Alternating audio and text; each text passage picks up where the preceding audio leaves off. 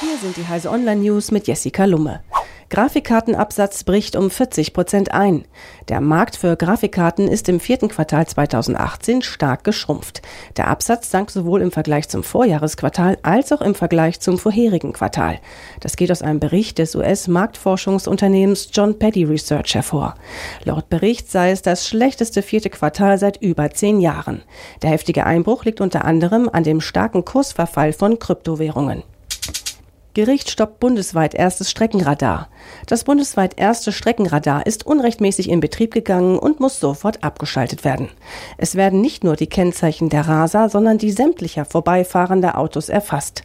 Das Innenministerium in Hannover kündigte an, die Anlage an der Bundesstraße 6 bei Laatzen unverzüglich außer Betrieb zu nehmen.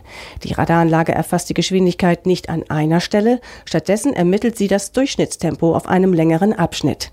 In anderen europäischen Staaten ist das System seit Jahren erfolgreich im Einsatz. Bundesrat will härter gegen illegale Dienste vorgehen. Am Freitag entscheidet der Bundesrat, ob künftig ein härteres strafrechtliches Vorgehen gegen illegale Handelsplattformen im Darknet möglich ist. Dafür soll im Strafgesetzbuch ein neuer eigener Straftatbestand eingeführt werden. Die vorgesehene Höchststrafe beträgt drei Jahre Gefängnis.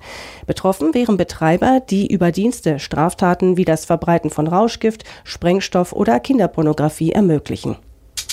EU-Parlament beschließt Gütesiegel für vernetzte Geräte. Mit großer Mehrheit hat das EU-Parlament am Dienstag den Entwurf für einen Cyber Security Act befürwortet. Mit der Verordnung wird es erstmals eine Grundlage für ein EU-weites Zertifizierungsschema geben. Dies soll die IT-Sicherheit vernetzter Geräte, Systeme und Dienste gewährleisten. Die Hersteller müssen dabei Mindeststandards einhalten. Damit soll Verbrauchern gezeigt werden, dass etwa Geräte mit Internetanschluss bei der Prüfung keine bekannten Schwachstellen enthalten. Diese und alle weiteren aktuellen Nachrichten finden Sie auf heise.de.